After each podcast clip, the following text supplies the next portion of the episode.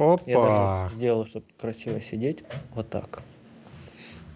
Ты уже сделал это на стриме? А что это у нас сегодня? Стрим хата. Стримхат. Не, ну при Стрим учете, для тата. при учете того, что в каком лично я состоянии сейчас физиологическом, это действительно похоже немножко на опускание планки до уровня стримхат. Да. А с вами цветопередача. Ее бессмертные ведущие Алексей Русаков и Евгений Воробьев. Мы начинаем наш новый выпуск. Выжили. Мы фактически выжили. Да, это хорошее вступление, я его заготовил. Что, что ты пережил? Да. Я пережил, ну, я сейчас переживаю то, насколько меня будут унижать, и уничтожать э, критикой в комментариях за мой севший голос, который я еще не успел долечить. Тяжело. Я из последнего, что пережил, после некоторого перерыва пробежал 6 с копейками километров, и что-то у меня общая какая-то усталость сразу появилась. Гном Да. идет с палочкой. Он, тогда он так должен идти. Это ж намек, что кому-то надо пососать. Ну это ж леденец. Да, планка, конечно, сегодня. Почему-то люди смеются, когда я иду, когда мимо, знаешь, бабки продают леденцы, там петушок. Я с кем-то иду, говорю, пососи петушка, и все сразу смеются с этого. Всем нравится эта фраза. Но, Хотя, ну, леденец. Ну, ты около Эрмитажа так идешь? Возле Эрмитажа я был пару раз, так в него не попал. Не пустили. Нормально. Зали... Дресс-код не подходит. Ну, вот, кстати, я бы согласен был на то, чтобы его вводить, потому что там такое бывает иногда. Как в американских авиалиниях видел, там есть эти подборы кадров, типа там чувак сидит под, под сиденье, подказывает, а там, знаешь, такие но- ноги, ну, буквально лесного какого-то зверя. На Хоббита. Такие позеленевшие ногти, О, знаешь, а, такие. а, не надо, пожалуйста, Да, зачем? да, да, это мы да. это вырежем. О, Вот такие вот, и там, или там толстяки, у которых там вываливается. Я- Да. для меня это самое такое странный, странное описание толпы. так. Вот, да. Че, побегал после перерыва, я делал себе стельки у специалистов стелечных. Так. И некоторое время не бегал, пока там, ну, типа, при- привыкнуть к ним. И вот побегал. И Это для спортивной такой, обуви. «М, Мне сказали эти стельки везде использовать и вставлять в каждую обувь, которую я в любом случае жизни надеваю. Мгм.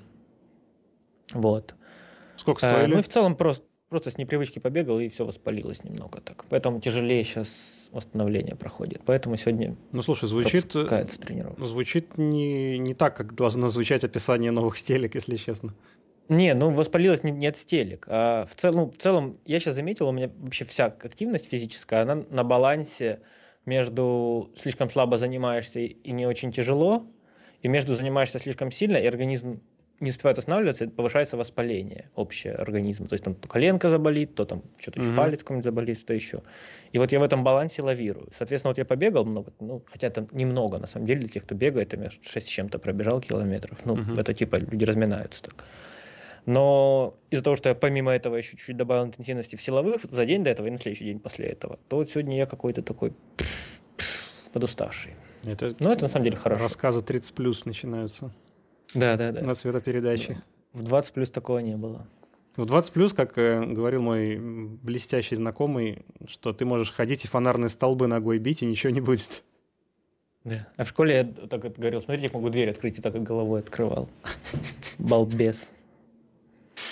Ну, Я учился так- на 4-5. Наверное, если бы не открывал, учился бы на 5. Наверное. Это же так ну, работает. Да. Ну, короче, да, вот единственное, что я пережил, это нагрузки. А я- И отсутствие клавиатуры некоторое время, потому что я жду новую, а старая уехала уже на Авито. Кстати, ее должны были забрать сегодня вечером. Ну, в твоем случае, кстати, клавиатура, смена клавиатуры, это имеет смысл. В моем это так, знаешь, это скорее ими- Баловство. имиджевое какое-то действие. Я до конца не уверен, что мне мою нужно сдавать, потому что оно мне очень нравится все равно до сих пор.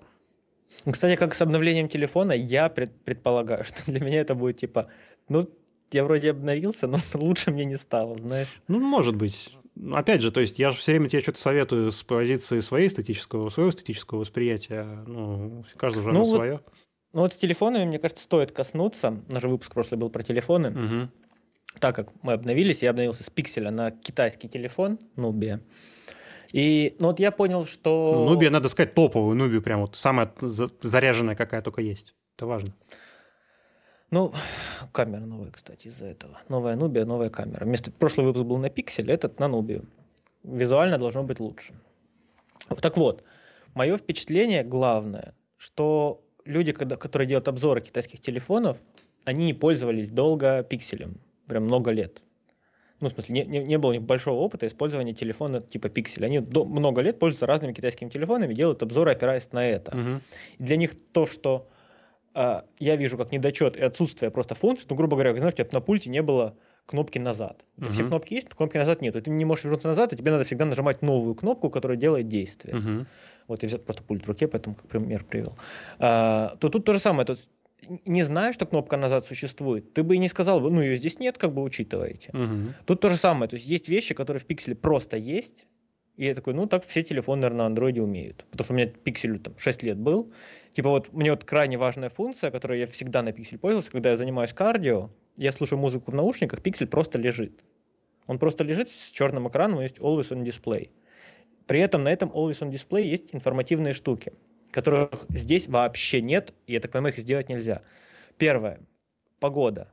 Написано в погода в градусах и маленькая иконка, какая сейчас погода. Например, ты в тренажерке, ты не знаешь, какая погода, да, там, ну, мне часто интересно. Либо просто вот я иду, одеваюсь, у меня шторы закрыты, потому что dark room, все дела. И я одеваюсь, я гляну на телефон, я вижу температуру и иконка типа дождь, туман, солнце и так далее. Мгм. Просто я не трогаю телефон, я с ним не взаимодействую, я уже знаю погоду.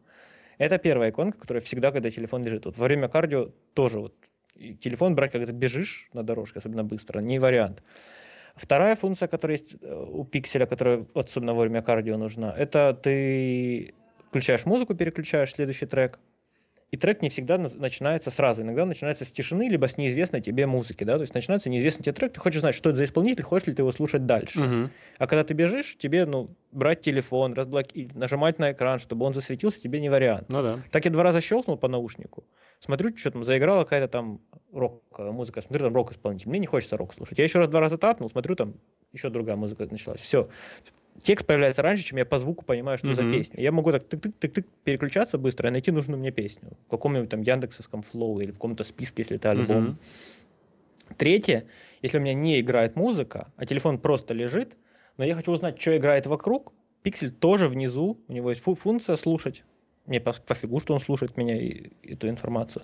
Он мне всегда пишет, что сейчас играет вокруг. То есть, например, играет у кого-то, если музыка, тоже он это фиксирует. И я могу потом зайти в историю Гугла и вообще, что вокруг меня играла за музыка, найти. Это вот чисто always on дисплейные штуки, которые мне очень нравятся.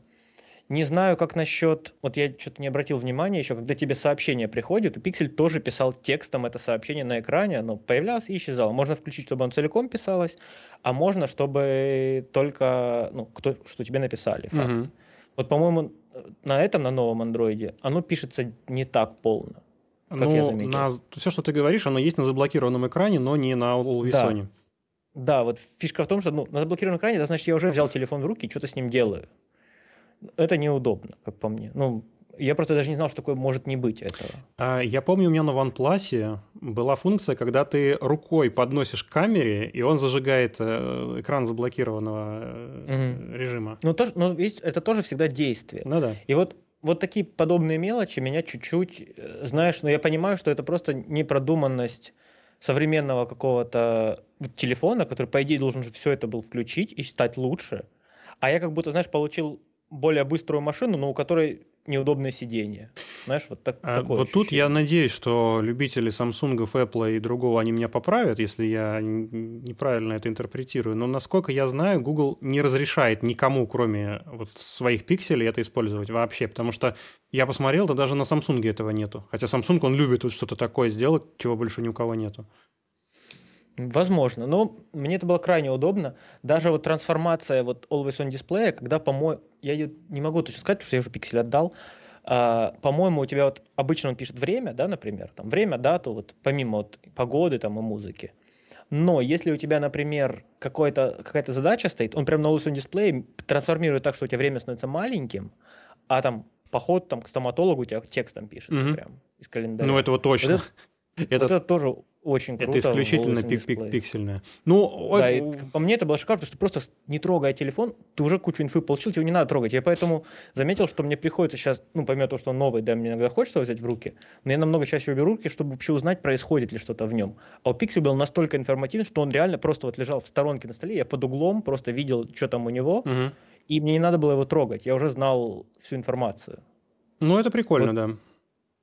Далее, ну, под, вот, а, аналогично вот подобным этим штукам, угу. также вот в операционке я тоже замечаю какие-то вещи, но мне тяжело, знаешь, это прям так сравнить. Угу. Ну, там, знаешь, какие-то недочеты из разряда вот, там открыл камеру, вот у этого, стандартную их камеру, и у них стандартный режим какой-то всратый, и тебе надо переходить в про режим. То есть ты угу. открыл камеру, и еще один тап надо сделать. Да. Если ты открыл, там, там всего один режим нормальный, он сразу нормальный. Тебе не надо было. Но там не было про режима, насколько я знаю. Ну, пиксель в своем стандартном режиме вполне нормально равки фигачил. А тут, получается, стандартный режим, он, по-моему, не фигачит нормальные равки. И он какой-то сразу бьюти. Слушай, ну насколько я помню, на пикселе там не было вообще настроек э, треугольника экспокоррекции. Э, нет, не было. Ну вот. Э, но в пикселе я выключал всякие HDR, я выключал все остальное, и у меня просто обычные фотки, они сразу получались, ну, такие, что, ну, то есть я, я тапом и вот движением пальцем вверх-вниз, да, вот коррекцией, uh-huh я получал то, что мне нужно в целом достаточно неплохо, и равка получалась, если мне из, из, из расчета, что она мне нужна, блин, уронил фломастер, что мне нужна равка, мне пол, получалось достаточно неплохо. Тут же порт Google камеры, ну, это какая-то всратая дичь. Нет, порт Google камеры, кстати, я вот не оценил. То есть, да. Да, я открыл, что это, блин, как будто я на китайский рынок пришел. Какие-то куча кнопок. Справа зумы стоят, и снизу зумы еще раз. Ну, типа выбора объектива. Нет, э, справа стоят физические зумы, а снизу стоят э, кропы. Ну, это Зачем оно мне надо? Э, если бы не было отличной родной камеры, э, я бы с этим запарился. Но э, да, родная но камера в про-режиме... неплохая, кроме вот этого лишнего этапа. Я бы хотел, чтобы у меня была возможность убрать нафиг другие режимы, кроме тех, которые мне нужны. Там оставить два, например, угу. знаешь, типа. Ну, слушай, Просто кстати... дайте чуть-чуть кастомизации, раз вы за кастомизацию. Я помню, что раньше в Нубе это было. А сейчас mm. почему нет, я не знаю. Может, какие-то скрытые настройки. Подожди-ка, ну, в общем... одну минуточку, сейчас, я что-то вспомнил, там нужно было пролистать вправо. О, ты мог, кстати, бы продемонстрировать, так как мы обсуждаем телефон, ты же тоже тестируешь эту, эту, эту модель. Да, мы, значит... Э, Можешь продемонстрировать, как он выглядит. Женей. А, нет, ладно, не буду сейчас искать. Значит, сейчас нет, я сделаю так, чтобы было максимально... Опа! Опа! Иха. Полетел, полетел коробка. Кнопочку красную еще покажи. Кнопочка красная. Мы с Женей, ну, Женя под моим натиском, я бы сказал, натиском моей, моей усиленной рекламы, мы решили взять, эм, обновиться на новые андроиды, но мы взяли самый топ, но тот, который как бы с самыми большими, то есть самый, самый неадаптированный для европейского рынка. То есть менее адаптированный, я даже не знаю, какой есть из топов. Угу. Но мое решение было, почему я согласился именно этот, а, а не вот, да, вот я еще опа выбирал. Да. А, ну, во-первых, в том, что... Ну, еще 20 тысяч, да, подумаешь. 20 тысяч разницы, ну, честно, ну, гля, глядя сейчас, я бы, ну, это не такая большая разница, как брать телефон в руку каждый раз, когда там какую-то функцию надо, например. А там Always On такой же, Но у этого 35 миллиметров сенсор основной. Вот что мне кажется самое прикольное. И визуально он красивее, чем Oppo. Ну, как по мне. Вот это для меня то, что перевесило на самом деле. Э, ну, 35, вот, кстати говоря, я помню, когда ты выбирал, ты говорил, 35 тебе, тебе в принципе, особо не важно, потому что у тебя сейчас... Потому что у меня фотик 35, да. но все равно мне он нравится, 35 в сенсор. Ну, вот как сейчас, как сейчас оно все сделано, мне прям нравится. Да, да, я согласен. Эм, я лишний раз удивляюсь тому, насколько сложно... То есть мы вот эту тему постоянно поднимаем, выбирать хороший телефон ну, максимально сложно. То есть и сейчас это осложняется тем, что обзоры просто планку понизили очень сильно. То есть uh-huh. э, иногда просто вот, э, чтобы э, человек взял и пробежался по менюшке, просто чтобы ты проверил, есть там менюшка, к которой ты привык или нет. Ты этого не найдешь, даже если ты это ищешь.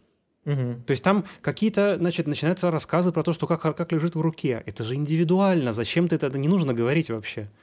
Ну да. То есть э, вот как здесь сделана боковая mm-hmm. кромка, а оно сделано в виде кирпичика, мне нравится намного больше, как это было у Apple, когда они еще держали вот этот э, рубленый дизайн, потому что у Apple у него довольно скошенные грани, а у этого выведено практически в, ну, в очень небольшой радиус.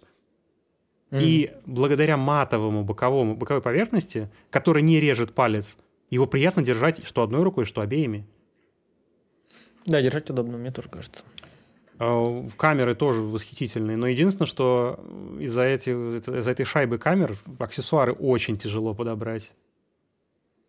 И класть я часто в тренажерке его кладу, у меня бутылка угу. икеевская, с таким примерно вот с таким примерно по площади ну, верхом. Угу. И я когда занимаюсь, я кладу телефон сверху на бутылку. Ну, просто. вообще ты даешь. Ну, всегда, привычка такая. Ага. А он, что у него камера большая, он как бы приходится класть, ну вот так со смещением, mm-hmm. шайба вот эта. И он как бы так балансирует в эту сторону, и мне не нравится. Либо надо его класть на камеру, да он сам под углом кладется. Вот это вот мне не очень нравится. Не, я его кладу на полотенчика. Ну, то есть не на полотенчика, я, у меня э, такая толстовка, которую я обычно mm-hmm. в зале не ношу. Я просто ее складываю и на него кладу, потому что я очень прям боюсь, что абразив какой-то на него прилетит. Я прям вообще не хочу, чтобы он товарный вид mm-hmm. терял. Мне очень нравится. Ну, я экраном вниз никогда не кладу телефон, я все кладу попой вниз, поэтому мне нормально. А у тебя появились а, еще... царапки на э, родной пленке? У меня нет родной пленки. А, ты я снял ее. Потому что у меня она стала... На стекле нет. У меня стало зацарапываться, и она это прям так раздражает. Я, наверное, гидрогель какой-то себе возьму. Я поэтому с пленками нет. А, еще вот приехали аудиофильские, как они называются, хиты. Хиты. Ну, это, типа, как он называется, пред бюджетный, это в 50 Ну, это бюджете, стартовые, как, стартовые э, наушники in-ear monitors, которые считаются с хорошим звуком. Да, он дроп Aria. Aria Stark. Без Stark. Белая версия. Красивая, мне нравится. Пока я доволен. Единственное, что я пока... Вот я пробую разные размеры амбушюр, угу. и их как бы обычно три. тут идут три размера такие прозрачные, вот как я сейчас показывал, угу такие прозрачные идут. И три размера такие серые, матовые. Ну, пенные или просто такие же силиконовые? Нет, не пенные. Они из матового силикона, это как резинка такая пружинищая. Угу. То есть это какая-то тон, тонкая силиконовая резинка, как бы пружинищая. А те более матовые, мягкие такие. И у меня размер средний, и там, и там подходит по размеру. То есть маленькие прям внутрь проваливаются, большие прям снаружи лежат. Угу. Я не очень знаю, как правильно их использовать, но удобнее, я так понимаю, средние. И у меня от матовых вот серых прям часа через два прям сильно начинали болеть уши. От резиновых вот вроде бы нет, но все равно у меня ощущение, что вот они сами из-за того, что металлические, что все равно тяжеловато вот, знаешь, оно как будто чуть-чуть постепенно вот добавляет этого усталости эм, как бы физической, да, когда тебе давит на тебя что-то, угу. поджимают постепенно вот за пару часов. Ну, как бы я их брал для как раз смены, что если ты сидишь в душке, у тебя душка давит сюда, да, там ты постепенно устаешь все равно со временем. Или когда жарко, тебе просто жарко в них. Вот тут ни и того, со... ни другого не бывает. Ну, все равно жарко. Не, вообще не бывает жарко. Вот, а эти альтернативы, что можно менять с этих на угу. те прыгать, я вот для этого делал. Поэтому сегодня я, возможно, прыгну с одних наушников на другие, если мне эти надавят. Я это объявлю. Вот, что Либо можешь как на первом интернешнале сидеть в двух наушниках, в одном скайп, а в другом... Ну, я пробовал, когда соседи шумят, да. Нет, а там у них было для того, чтобы скайп не обрывался, они по телефону разговаривали, mm. а в наушниках сидели, и им не запрещали, при том, что они могли в скайпе сидеть с кем угодно, по идее. Интересно. Кто бы им там рассказывал, где варды стоят. Ну, неважно. Это ж, как он называется, это же дело техники. Захочешь читернуть, читернешь. Ну да, с пробкой. Да. Кстати, э, недавно видел прикольно, что Магнус Карлсон приходил с тренером футбольным, общался. Его спросили, как ты видишь общее между шахматами и футболом. Он такой раскидывает, и тренер такой, да, все так. Но с тренером, типа, одним из лучших в мире. Угу. Он прям, знаешь, типа, он гений в шахматах, и он сразу же понимает основы, он говорит, очень похожие там вещи с контролем mm-hmm. центра, со сменой э, разных флангов, mm-hmm. там, резкой, знаешь, mm-hmm. типа такого. Да, прикольно. Прям, прям прикольно, он так мыслит, именно территориально очень похоже, говорит. Mm-hmm. Ой, да, я тут тоже стал поигрывать в шахматишки. Лучше бы не, не, не начинал. Ну, мне, кстати, эм, я слишком нервничаю, когда играю в шахматы. Вот, я понимаю, что, да. что я плохо играю, а эта игра крутая, в нее надо играть хорошо и ответственно, и ты не можешь от балды походить, надо походить, наверное, хорошо, а не опозориться. И я вот сыграл, типа, три, по-моему, игры онлайн, что-то, ну, по-моему, две из них выиграл, угу. но я так нервничал, что я такой, да ну, не. Эм, у меня, я вот понял, что у меня основная была проблема всегда, когда я до этого играл. Ты хочешь сыграть идеально, ну, на тот уровень, на который ты умеешь. И когда ты понимаешь, что ты был лучший ход, ты начинаешь нервничать, и кажется, что ну, ай, ладно, значит, лучше новую. А на самом деле не обязательно, потому что соперник твой, ну, опять же, ты же все-таки играешь и ну, стараешься не, не на рейтинговую С игру. такими же балбесами играешь. Не, ну, ну, новички. Ну вот, и для меня тоже был как моральный блок, когда, тебе, когда ты агрессивно как-то играешь, а потом тебе нужно фигуру назад вернуть. И ты думаешь, mm-hmm. что, а, я теряю ход, человек, значит, противник уже развивается, у него позиция лучше. На самом деле нет, это тоже не всегда так работает. Ну, ты можешь даже не знать этого, да. Ну вот, лучше. и на самом деле вот э, восстанавливая какой-то свою школьную еще, школьный опыт игры в шахматы, потому что, я не помню, мы, по-моему, это на одном из предыдущих э, выпусков обсуждали, у меня в школе был урок шахмат. Нет, и, у нас его вел ведущий из телевидения с местного, питерского. Угу. И я помню, один мой одноклассник, значит, когда мы пришли к практике, он его спрашивает, а что делать тем, кто не хочет играть в шахматы? На что тот ему невозмутимо ответил, кто не хочет играть в шахматы, тому два. Нормально. Ну вот, и хоть это был, была еще прям совсем ранние классы, на самом деле вот это, эти азы, они, как выясняется, они очень хорошо ложатся. Но у меня вот я вообще, меня, грубо говоря, никто не учил толком в них играть, я там с дедушкой что-то поиграл, он там любил, знаешь, там у него угу. с газетки он вырезал там разные эти, я не помню, как называется, раскадровки, конечно, позиции, угу, да? да. Что там смотрел, там собирал какие-то там, ну, что серьезно интересовался. А со мной просто играл, ну, мне ничего не рассказывал. Просто играл, ну, типа, объяснил правила и просто играл, как играется. Угу. Ну, и я, я вот до сих пор, я играю в шахматы, я вообще, у меня нет плана, как победить. Я что-то хожу, знаешь, вот просто. Uh-huh. Потому что я знаю, как ходить, но у меня план, я вот на ходу придумываю. У меня нет никаких готовых решений, как там вот. Там даже соперника останется один вот этот король, и там еще какая-нибудь одна фигура. Я вообще буду не отстреливать, как его победить. Я могу там ходить 40 минут, типа, просто по кругу. Ну вот эти вещи, это первое, что рассказывают на самом деле. То есть тебе говорят... Ну, да, меня нет Ну, самая, самая, самая база, это ценность фигур условная. То есть, что, например, если у тебя останется два короля и слон или два короля и конь, то мат... Не бывает два короля. А, ну, на, на всей доске. Если у тебя угу. останется два короля и один слон, то ты мат поставить не можешь. И коня. Конем тоже не можешь поставить. Ладьей или ферзем, например, можешь. И угу. там, ну, там еще дополнительные. Вообще, я думаю, те, кто ну, играет, да, это, это, ну, это у меня базы покажется. нету, я поэтому чисто вот наугад придумываю, что там такая фигура лучше, знаешь, там разные ходы. Я даже не знаю, я знаю социалистская защита, да, там, например, я не знаю даже, что она собой представляет, что это такое. Есть еще фран- есть французская защита. Да, для меня это просто фразы какие-то. Но, ну, опять же, наверное, на том, там на том уровне, на котором я понимаю, на самом деле крутизна игры в шахматы, она определяется тем, насколько ты много знаешь э, разыгровок, насколько ты много знаешь эндшпилей, которые как бы уже известные алгоритмы при так, некотором позиции фигур, как их нужно разыгрывать. И угу. насколько ты много знаешь миттельшпилей. Вот я ничего из этого не знаю, ни одного. Ну, вот, ты понимал, это нормально. То есть, скорее всего, если взять чистой brain power игру и не знать ничего, знаешь, как будто шахматы придумали вчера. И нет ничего еще придуманного заранее и отыгранного. Вот, наверное, с такими людьми я бы играл более-менее одинаково. А как только ну, человек знает в шахматах что-то, что уже заранее придумано, то я бы все просто проиграл. И вот здесь мне, кстати, очень маякнуло это по отношению к карточным играм из разряда, ну, подобной там Хардстоуну. Что вот когда только-только мета обновляется... Что за звуки? Какая долбежка была. Я подумал, это что может drum bass Мне кажется, соседи головой пытаются войти в сквозь стену. Ну, нормально. Hearthstone, мета. Да, и когда мета обновляется, и еще нету каких-то стратегий, которые уже отработаны, и некоторый хаос происходит, и можно mm-hmm. там придумать какую-то стратегию, попробовать ее, там, значит, не mm-hmm. получилось там на другом сопернике. Игра интересная. А mm-hmm. когда игра идет на то, что ты, кто из вас первый, у кого, у кого выпадет монетка на удачную позицию той комбинации, за которую ты играешь, как заведомо самую выигрышную в данном, в данном матче, то весь интерес пропадает. Ну, вот в Хардстоуне что интересно, во-первых, они рандома добавляют, то есть у тебя может в любой колоде практически закладывается элемент, что тебе может одна карта выиграть игру просто потому что. Ну, там, знаешь, там условно там есть какая-то йогг-сароновская штука, по-моему, да, которая просто на рандомных Да, ну там много же такого сейчас Типа четыре рандомных ствола, это может быть как победа, так и поражение. Четыре fireball а в лицо. Не fireball, да, да, а pyroblast. Да, да, да. Ты, ты выиграл, типа. Или, или у меня было что-то сделано, он мне спалило всю колоду, всю мою колоду. Я проиграл просто. Хотя я свою делал. Ну, то есть Рандом есть рандом. Поэтому это все очень интересно. Во-вторых, есть колоды, у которых маленький winrate, но высокий скилл-кап. И ты можешь, освоив эту колоду, ты можешь сильно выше своего винрейта играть, просто потому что ты умеешь. Угу. Ну, и потом ты играешь 40, 40 минут, колоды. а потом тебя переезжает какой-нибудь агро.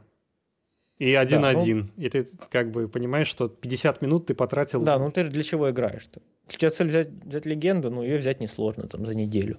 Если у тебя цель получить удовольствие, ну какая тебе разница, 40 ты минут играешь или 4 по 10? Ну, интереснее же, по идее, играть уже, когда ты в легенде. Ну, да, ну, не знаю, вот я, мне, нрав... мне интереснее всего играть за контроль вара против агро, когда они стараются, а ты просто нажимаешь броню и, и ждешь, когда они сдадутся. Да, это... Даже, даже иногда ты уже, уже понимаешь, что они уже ничего не сделают, ты, ты, ты просто, просто ждешь уже там, уже их не атакуешь особо, уже просто расслабился. А я что-то еще вот из последних разов, когда я следил за компетитив сценой, я помню, что те, кто на рейтинг значит, гриндили много. Когда был контроль воин против контроль воина, они некоторые выливали, потому что 40 минут, которые ты будешь тратить да, на то, да, чтобы да. подбросить монетку, кто все-таки из вас выиграет, ты там четверых, четыре агроколоды уже успеешь вынести. Да, да, да. Мне тоже, помню, такое бывало. Мне нравилось, еще был контроль вар одно, в одно время популярный с колоды, когда у него броня не 2 дает, а 4. А, ну, это с И... героем с новым.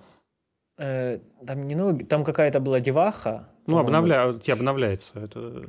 Да, да, да, да, да, да, да.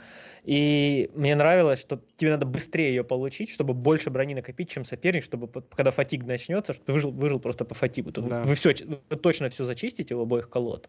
Вот это было интересно, что ты прям очень стратегически должен был не, не, не набирать карты, но быстро найти эту карту. Ты все время выбирал тебе дровнуть карту и какую-то агрессию создать, или не дровать карты и просто выживать дольше. Угу. Вот это мне очень нравилось. А потом они сделали, что практически любая контроль-колода стала с бесконечной value.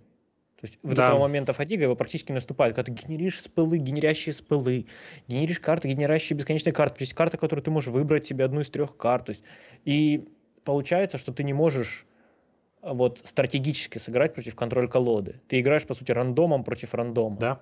И вот тогда контроль колоды стали, ну, как по мне, куда менее интересными. Сейчас куда интереснее темпа колоды, когда ты комбо какой-то собираешь. Ну, резко. как сейчас я не знаю, то есть я уже, не, не знаю, почти год, наверное, я вообще не слежу за тем, что там происходит. Нет, не, не, я... не год, ну, больше полугода я точно, даже, даже, я даже вот... не смотрю, о, о чем там речь. В августе, по-моему, я легенду взял, просто, просто что-то вспомнил, что Хардстоун существует, зашел, собрал там какую-то актуальную колоду варовскую. В основном за вара играю. И просто неделю взял его. Ну, так не, не сильно много в день играю. Ну, как-то легко. Легенда сейчас берется. Не, не то, что раньше ты там, да. Ты сейчас такой, ну ладно, взял. Я, ну, то есть, я вот где-то дня два, вот, условно говоря, свободное время, два или три дня на это тратишь, и на третий день я не могу больше. То есть я, ну, я такое ощущение, что меня просто приковали, и я в каком-то кандалах в подвале ну, сижу. Я просто ну, это вообще большая проблема. Да, большая проблема вообще вот этих игр, которые постоянные, да, которые игра-сервис, что они делают квесты, они делают какие-то, не просто сегодняшние квесты, они делают квесты долгоиграющие, ты такой, а, ну нельзя же упустить выгоду, надо поэтому вот, каждый да, день да, зайти, да, да, что-то это... собрать какие-то монетки, чтобы потом собрать сундук и все такое, знаешь. Короче, аналоги вот этих батл пассов, которые появились в Fortnite, вот в таких ну, играх. Ну, когда да, в Доте появилось впервые. Но я в Dota никогда не играл, в Fortnite ну, не это играл, поэтому я так наслышал. Потом уже туда перекочевал. Вот, и, и это когда у тебя игра становится работой второй твоей, когда ты должен каждый день зайти, прям обязан. Или ты упустишь, в чем ты психологически хочешь зайти, чтобы не потерять эту выгоду. Ты становишься зависимым, получается, от нее. Но это, и это прям, да, это прям... Это же... Я поэтому сейчас... Я сейчас полностью забиваю до того, что даже если я захожу в Hearthstone, просто я даже не, не пытаюсь выполнить в эти квесты, потому что, ну, я не хочу, чтобы я был обязан. Мне ну, нужно какую-то выгоду получить, я арены поиграю, потому что они, ты можешь их в профит играть просто всегда собирать карты, если тебе надо. Сейчас э, же, ну не сейчас уже, да много лет как, э, всплывают в СМИ разные истории про игроков World of Warcraft. И там рассказывается, сколько лет он играет. Ну, там они все практически с релиза играют, там, с 2005 mm-hmm. или 2006 года. И там рассказывается, сколько они, во-первых, денег туда потратили, а там люди есть, которые там, знаешь, там 40-60 тысяч долларов за все это время туда потратили. И сколько они лет там внутри игрового времени провели. Угу. Я слышал э, анекдотическую информацию, что чуваки делали StarCraft, по-моему, ну какой- какой-то из, из релизов StarCraft крупных. Wings of Liberty, условно говоря. Что-то крупное в Старкрафте. Они говорят, мы работали над ним столько лет, столько человеко-часов, столько переработок. Мы выпустили игру, игра принесла столько же, сколько за там, какой-то небольшой период новый конь в Варкрафте. Угу. То есть они делали игру, команды огромные, делали огромную игру, Старкрафта часть какую-то. И денег это было столько, сколько лошадь в Варкрафте одна. Один там ну, mount видишь, или pet. Это основная, на самом деле, проблема вообще сейчас всего игростроя, ну, что люди с радостью платят за косметику. Да нет, но то, что сейчас в самом большом выигрыше, это мобильные платформы, которые вот донатилки, где там уничтожай кристаллы, разрушай вражескую базу, строй базу. Микротранзакции. Абсолютно, да, так и есть. И, ну, а, да ничего, что поделать, потому что как только... Это, люди, это то, что хотят люди. Ну, если мы всех людей приравниваем по уровню вкуса, то да, ну, хотят люди. Ну, это большинство. Ну, к сожалению, да. Ну, видишь, так психология устроена, что мозг стремится вот к такому, к легкой, ну, психология, потехе. Психология так, большинства, потому что... Также просмотры, что больше всего сейчас собирает? Ну, чем короче ну, да. платформа с видеороликами, тем больше сейчас смотрят. ТикТок самый популярный. Голые вечеринки. Да, То есть я даже недавно клавиатуру мы, мы выбирали, когда мою я начал чуть-чуть смотреть контент по клавиатурам, потому что, ну, чуть-чуть разжечь свой интерес, mm-hmm. знаешь, типа, чтобы хотя бы радоваться, что мне перейдет новая клава вместо старой Кихрона. И чувак буквально сделал обзор, говорит, смотрю популярные тиктоки по клавиатурам. Вот популярный тикток, там, типа, 20 миллионов просмотров. Просто девка достает клавиатуру, коробка говорит, о, я так и... А, а, даже лицо ее не показывает. Просто одна камера стоит, и вот так она берет коробку с клавиатуры, говорит, о, долгожданная моя клавиатура, такая-то, такая-то, наконец-то приехала. Конец. Все, 20 минут просто. Она даже не открыла коробку с этой клавиатурой. Ну там хотя бы фигура-то ее видна была? Не-не-не, просто коробка в руке. Вот стол и коробка в руке. Нормально. Так, чик-чик повертелась. И типа вот подобного контента, или там просто открыли пока клавиатуру, по каждой кнопке понажимали, конец тоже там 15 типа, минут. Не, ну это как раз топ-контент, в смысле. Это то, что нужно что, тебе от видео. Что, что нужно сделать тебе на Ютубе, чтобы у тебя получилось 15 миллионов просмотров? А там это просто вот, типа, трешатина. И потому что такого видео много, люди сидят целый день. Чик-чик-чик. Я даже слышал кого-то из комиков, по-моему, они говорят, что э, ты можешь, вот, открыл э, соцсеть, вот так поскроллил ее, поскроллил, день закончился и лег спать. У них так дни проходили у людей. Ну, я, не, я бы не мог так. И, ну, угу. получается, вот что есть, ну, как бы популярные социальные платформы, популярные, потому что их алгоритмы работают. Но если бы их алгоритмы не работали и не цепляли на зависимость, они бы не стали популярны, их бы не существовало. Да. И, соответственно, самые популярные соцсети популярны тем, что они умеют делать тебя зависимым. Да. Поэтому надо от популярных социальных сетей отходить. я хотя бы вот стараюсь отходить от короткой формы, то есть вот эти все рилсы, шорты, максимально вот их... Я, кстати, вообще никогда не смотрю. Служить. Но у меня проблема с тем, что я на Ютубе довольно часто могу залипать. И там просто они везде. Ты открываешь YouTube, вот раньше ты открывал YouTube, у тебя там видео, на которое ты подписан, да, в основном да. были. А сейчас у тебя весь экран делится на четыре больших, сразу раз, разных шортса. Да. То есть ты уже сразу открыл, тебе просто ты случайно даже можешь по ним тапнуть и залипнуть. А они залипательные очень. И прям приходится делать ментальное усилие, чтобы нет, мне это нафиг не надо, я хотел посмотреть там я на то, такое... что выходит раз в неделю, и я жду. На такое я кликаю только на котов иногда. Ну, коты, да, это ну, ничего не поделаешь. У каждого, на, у каждого есть что-то свое, на что человек кликнет. И оно уже подсовывает, ну, ну как да. бы алгоритм. И мне кажется, это большая проблема. И вот то же самое с играми. Как бы работают, популяризируются игры, которые лучше всего эксплуатируют как бы недочеты нашей психики, которые делают нас зависимыми. Безусловно, Поэтому вот да. то, что, то, что говорят популярные игры а, и игры одновременно, да, проблематично, ну, к сожалению, да, что проблематичные аспекты этих игр, они делают их популярными. Зависимость, ты денег кто вкинул, тебе же не хочется из нее уходить, ты же денег вкинул. Ты продолжаешь вкидывать, продолжаешь играть.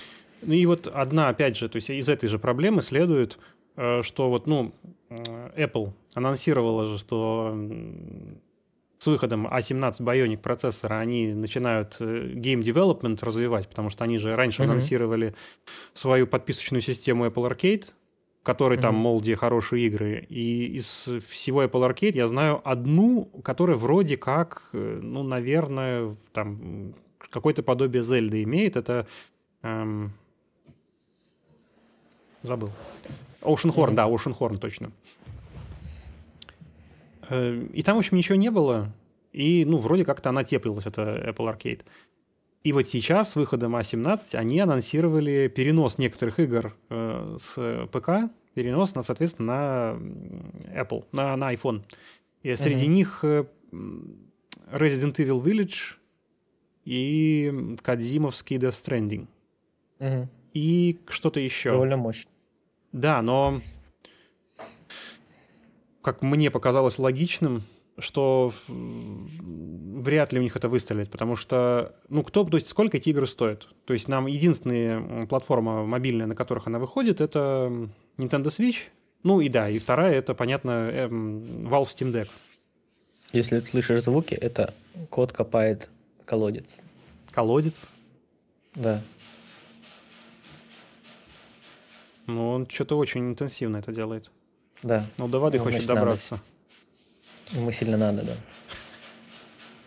Ну вот, и это будет мало монетизируемо. То есть представь, если ну, как колоссальные суммы люди вносят за донатные всякие помойки, при том, что они уже это на каком-то уже примативном и инстинктивно-гормональном уровне этим занимаются. А тут игра осмысленная, сюжетная, в которой тебе нужно, и для которой еще, скорее всего, тебе нужно купить внешний контроллер – и она будет стоить там 70 долларов. Ну, много ли такого купят?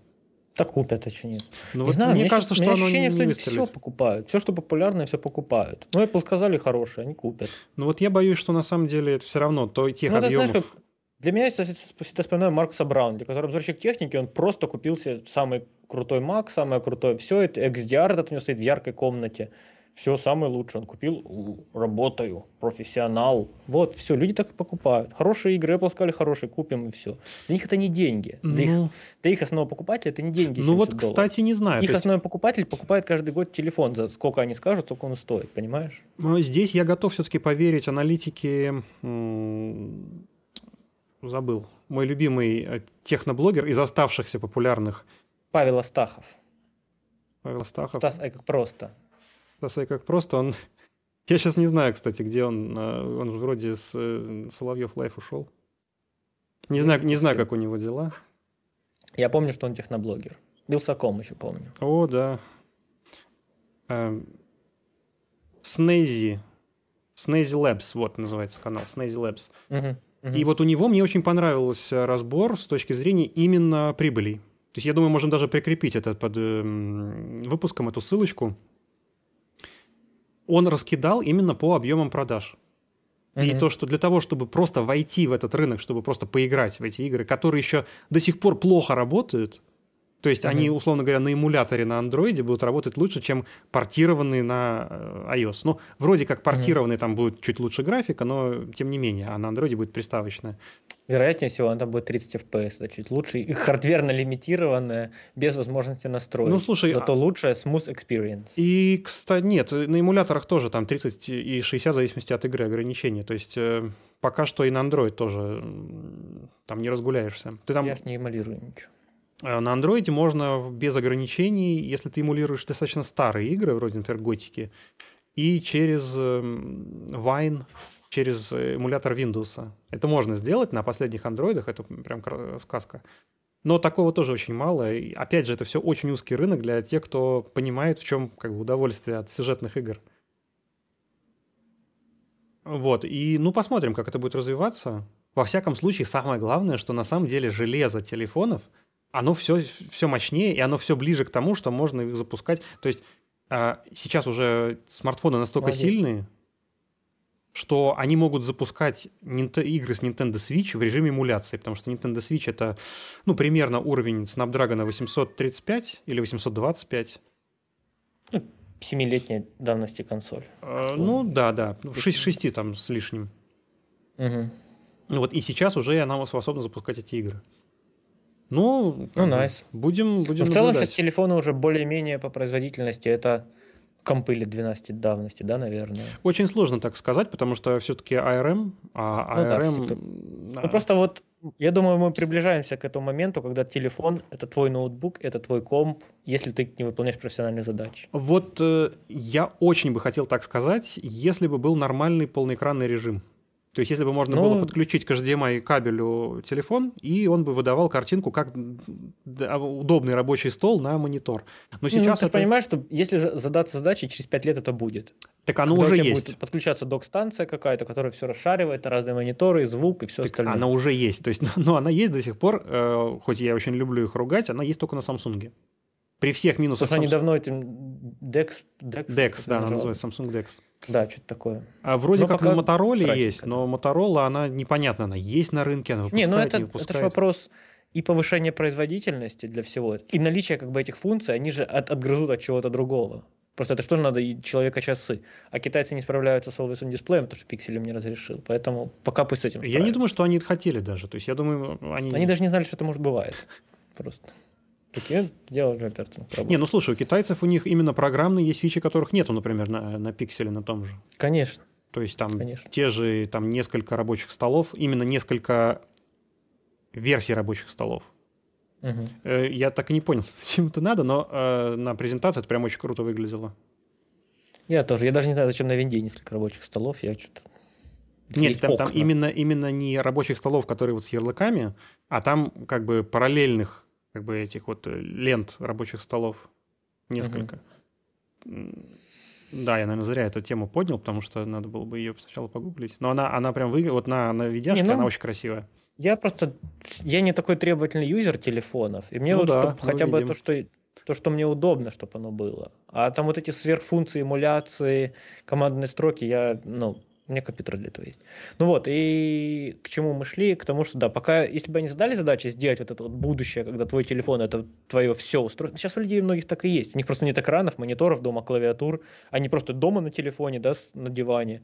И в дороге с этим же телефоном, и на работе с этим же телефоном. Ну, просто там у них еще стоит какой-то компьютер на работе, если ну, они да. за компьютером работают. А, кстати. Для, для многих людей наверное, телефон плюс телевизор как отдельное устройство, вот это единственные две электронные, два электронных интерфейса, с которыми я в целом в жизни взаимодействую. Ну, телевизор, телефон, смысл, да. все. Более того, сейчас на, и на андроиде, и на айфоне есть э, в целом достаточно низкозадержечное э, дублирование. То есть ты mm. просто по воздуху дублируешь картинку на ТВ. Да. А я случайно нажал, именно не на телек захотела отправить YouTube YouTube Да, да, это, оно, это оно есть. И, ну, меня бесило, что это на телефоне случайно нажал, ну не случайно, просто нажал, угу. у меня телек согласился и начал показывать это. А вообще. ты представь, если ты сидишь где-то в офисе в чужом и случайно на чужой телевизор подал картиночку. Да, да, да, это вообще бред. Как такой вообще легко, легкий доступ дается? Ну, надо телек отрубать от всего, наверное, просто. А, кстати, вот. тоже из э, веселых э, находок, оказывается, теперь консоль удобная есть и на Apple, ну и на iPhone. То есть Linux можно запустить и на iPhone, и те же самые функции в целом иметь, что и на Android. Mm. Это тоже так приятно. Приятно меня удивило, что не настолько огороженные Apple в своей системе стали.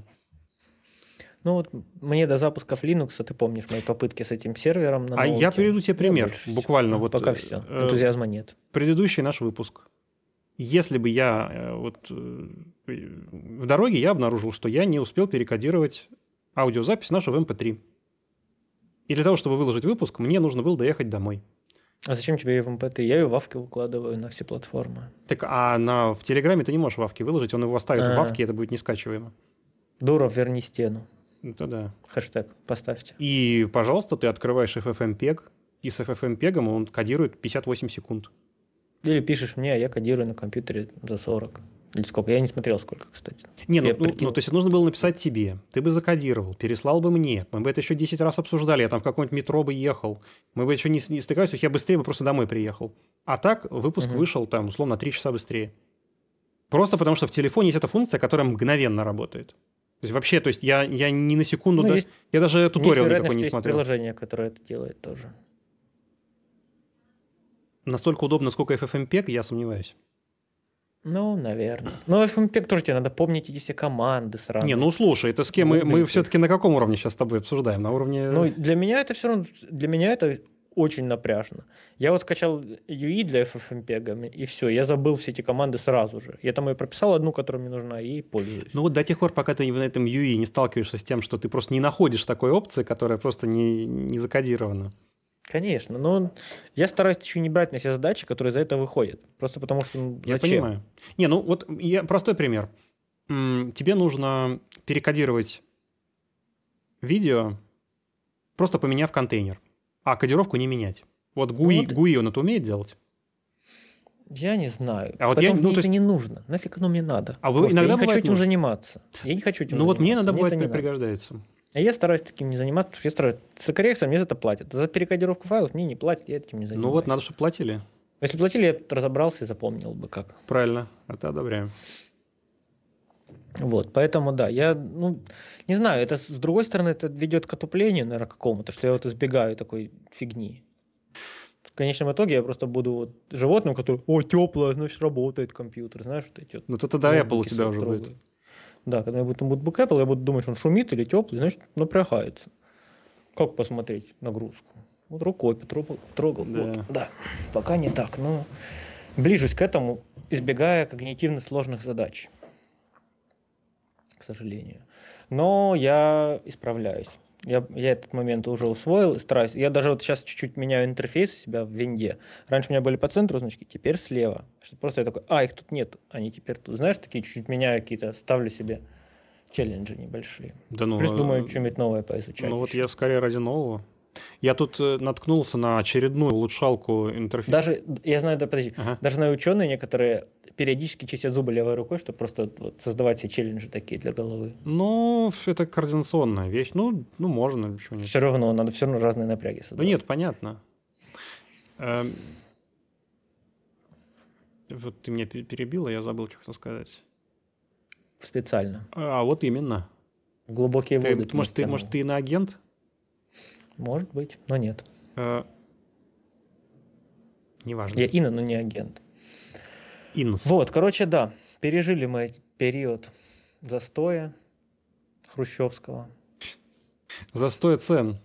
Цены теперь Да. освежились, пошли вверх. Цены свежие, актуальные, Да, новые, хорошие. да, на яйца. Старые цены, цены уже были не очень, новые, хорошие цены. Да. Потому что новые, не пропадают. А, вот, про цены можем обсудить. Э, В этом году сильно поменялся рынок. И рынок именно в плане того, где покупать. Потому что М, да, где да, бы мы раньше вообще слышали, что выгоднее покупать на внутреннем рынке Китая и потом везти это куда-то за границу? Ну, когда это... То есть Алиэкспресс, когда появился, ну, это ну, какой-то нишевый был вообще ресурс. То есть сейчас Алиэкспресс — это просто как Озон. Ре- рес- э, Алиэкспресс раньше был ресурсом, где ты покупал пластиковое говно за 100 рублей, у которого был... То есть это всегда пластиковое говно за 100 рублей, но у него может быть разная функция. Это типа там яйцерезка, или там это у тебя ногтетерка, или это там у тебя расческа. Это все просто было что-то такое за 100 рублей. Ну, то есть сейчас практически все, что не именное, продается вот в наших розничных магазинах, это все куплено на, э, в Китае и есть на Алиэкспресс. То есть, например, ну, что далеко ходить, э, USB-хаб с Type-C на 4 USB Type-A. У нас он стоит там 200-400 рублей, там он стоит 100 рублей. Я три процессора на Али купил уже, AMD-шных. А, Более того, есть некоторые продукты, которые продаются только для внутреннего рынка китайского, такие как клавиатуры, например. Ну, вот одна из них тебе сейчас едет. И клавиатуры там бьют всяческие границы того вообще, насколько можно быть сделано хорошо, при том, что ценник там, ну, то есть для внутреннего китайского рынка там клавиатура стоит, например, 3000 рублей. Она Но сделана это лучше, Не чем... бьют границы, они сделаны хорошо, но из довольно экономных материалов, Нет. умеренных. Это, Но- ну, это, а, это же не, ли- не, не литой блок алюминия с выточкой, правильно? ну, до литого блока алюминия по ценнику еще нужно дойти. Да, да, да. Но я же тебе говорю, что это, это не, не, не элита, элит. Но это очень хорошо за свой прайс, прям лучше не Ну, сделать. Кейхрон, Леопольд. э, Не рядом Кейхрона. Просто я даже посмотрел сам сэндвич, вот клавиатуры, которая едет, как Мгм. она называется, Royal Clutch. Royal Clutch, да. Там коро- как бы корпус, там силикон, силиконовая форма летая прям вложена. да. Я в свой кейхрон я сам засовывал какую-то пленочку, чтобы вот пустоту кейхрона убрать. Я прямо ее засовывал. И кейхрон сам. твой стоил дороже, чем эта клавиатура. Тогда. Ну, Еще вот на не старом помню, долларе. Сколько я его брал. Ну, я явно. его на B&H покупал. Давай глянем, сколько я брал его. Вообще, нас- насколько мне обошлось удовольствие пользоваться кейхроном пару лет. Давай посмотрим. B&H фото, видео.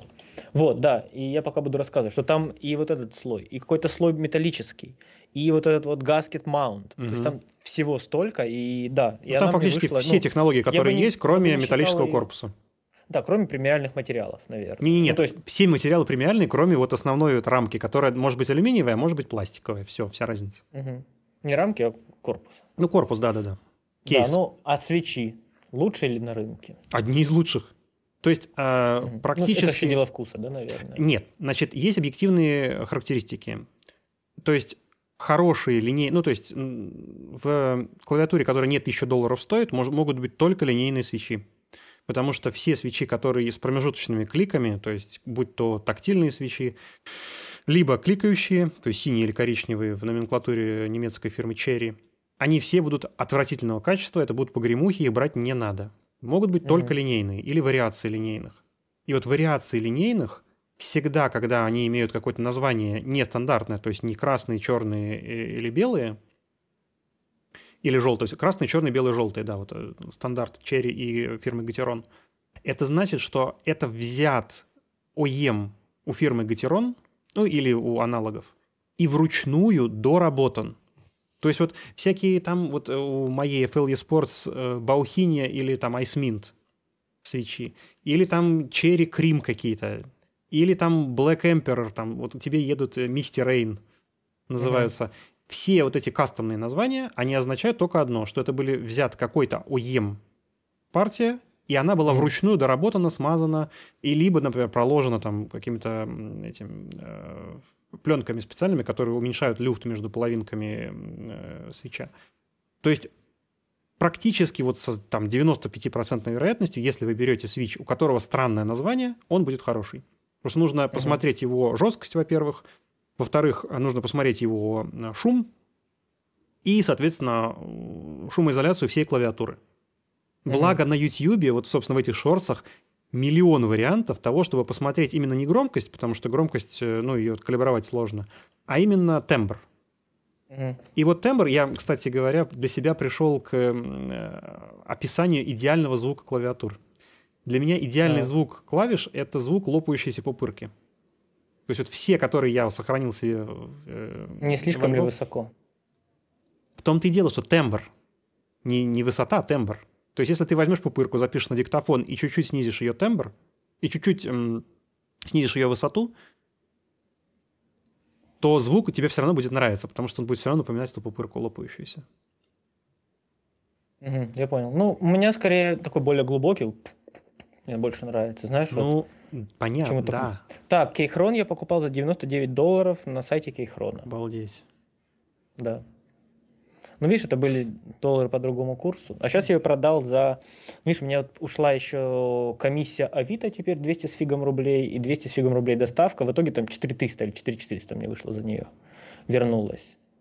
То есть полцены я потерял, наверное. Да. За пару лет. При том, что... Ну, и, и он... И ему сейчас цена 2000 рублей, наверное, от силы, этому кейхрону. Что там, гатероны обычные. Гатерон это сейчас самый стандарт, красные. При том, что Подсветка она, она, белая, она проводная у тебя была? Беспроводной. А, ну нет, ну еще что-то она может.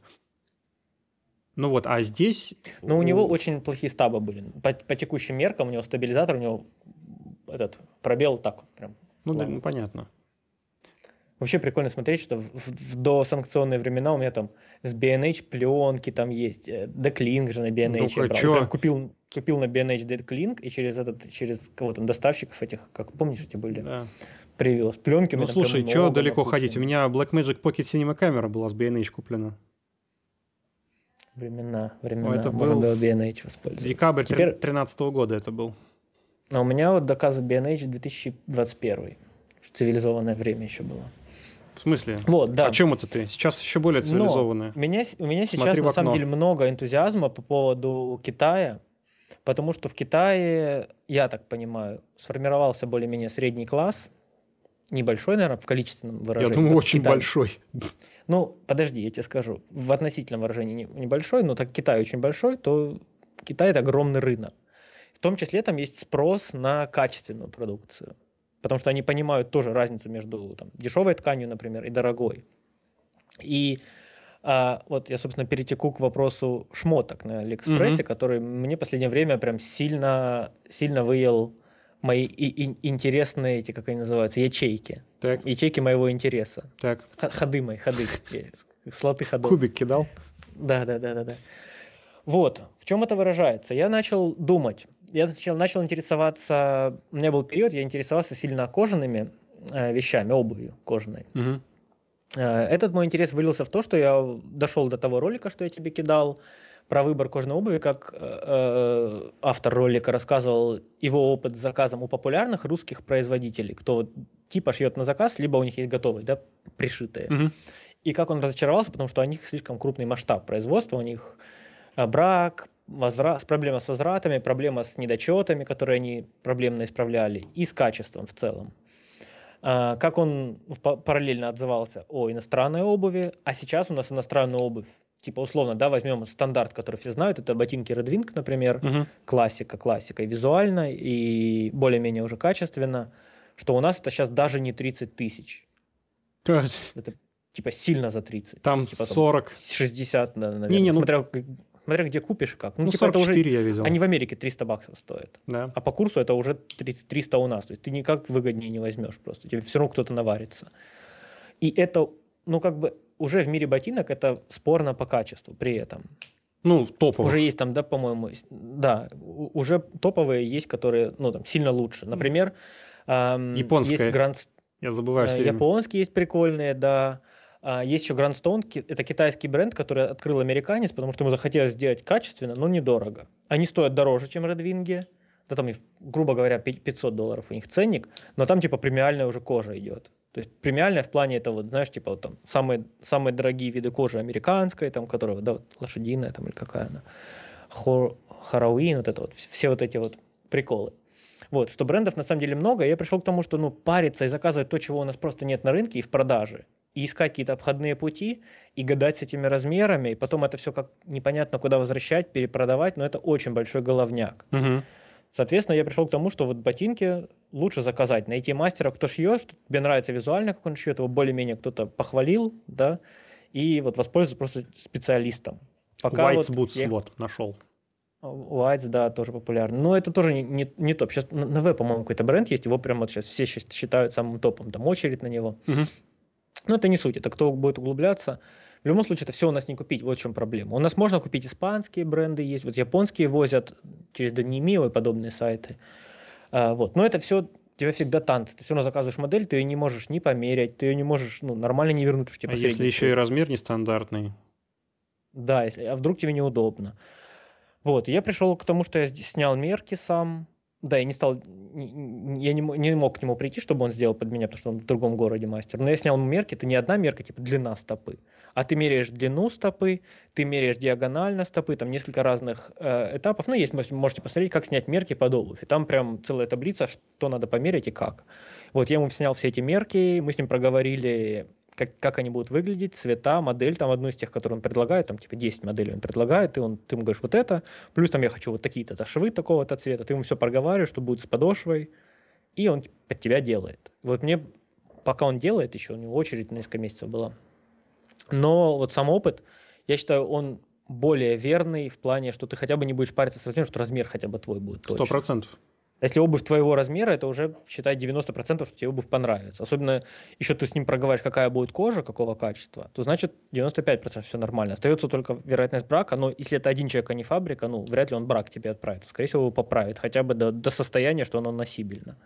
Вот. А там какая-то неаккуратность в пошиве, ну, ты понимаешь, на что идешь, человек шьет руками сам, и, ну, Ну, короче, это, это некоторый опыт интересный, который мне хотелось бы попробовать. вообще практика пошива индивидуальной и одежды, и обуви – это всегда как бы выше классом в любом случае. То есть что Да, спортивный? и по прайсу вот у мастера, которого посоветовали, я вот в частности ссылаюсь на видеоролик, я не знаю, будем мы кидать ссылку, потому что это, наверное, будет хаос просто. И я, я не могу гарантировать, что это хорошо, поэтому я не хотел А, бы. кстати говоря, вот придет тебе, тебе понравится, я думаю, что мы его легко Да, я, а я с прорекламируем. ним поговорю, потом порекомендовать ли. его.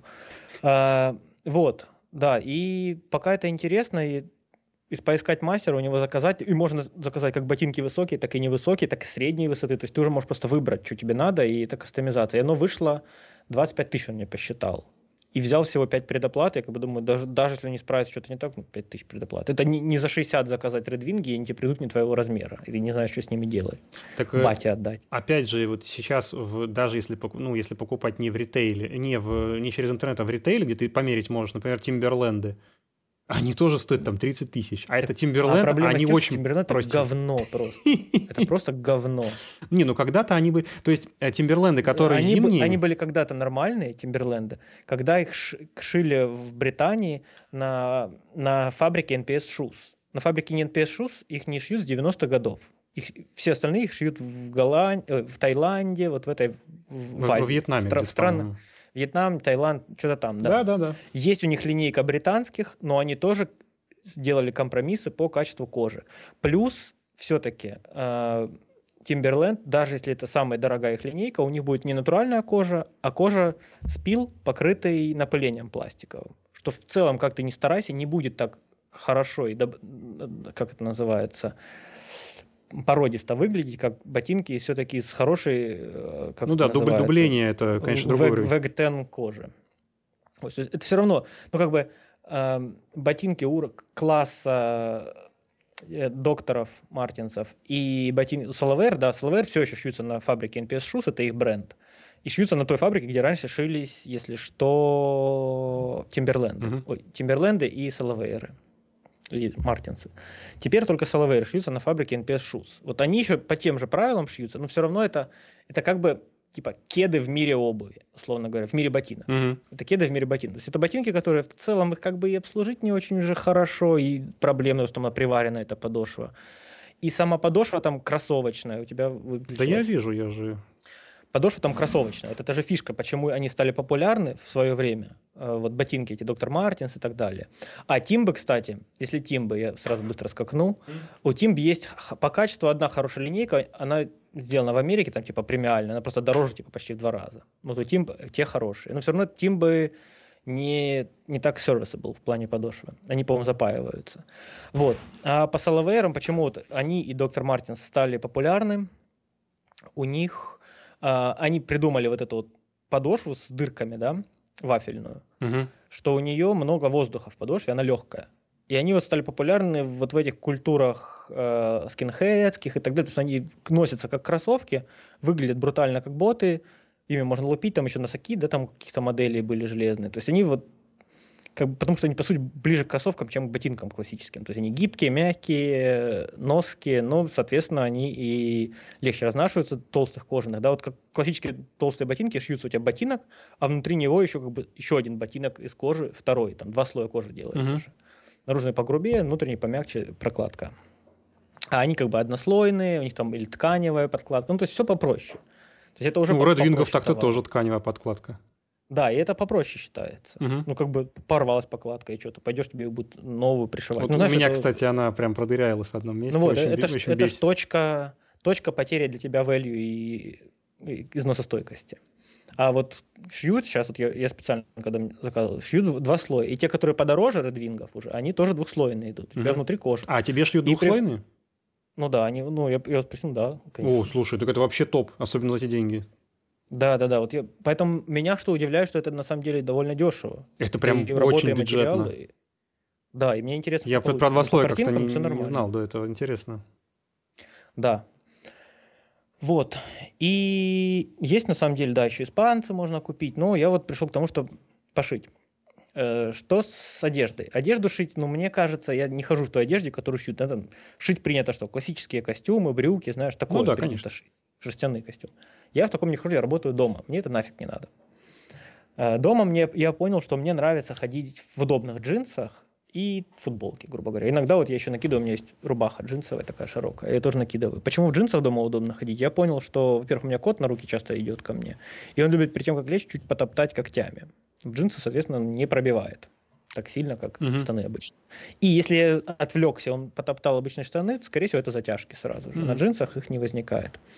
Плюс все-таки ты все время сидишь, возишься, ну, обычные тканевые штаны, они довольно быстро приобретают довольно-таки нетоварный вид, и ты ходишь уже дома в чем попало, в обносках. Угу. Просто потому что ну, ты часто стираешь, ты ими так пользуешься довольно, ну, готовишь там, да, пятно и все такое. Кстати, фартук для кухни тоже отличное изобретение. Ну, не в смысле кухни деревянной, да, обшивается, а фартук надеть.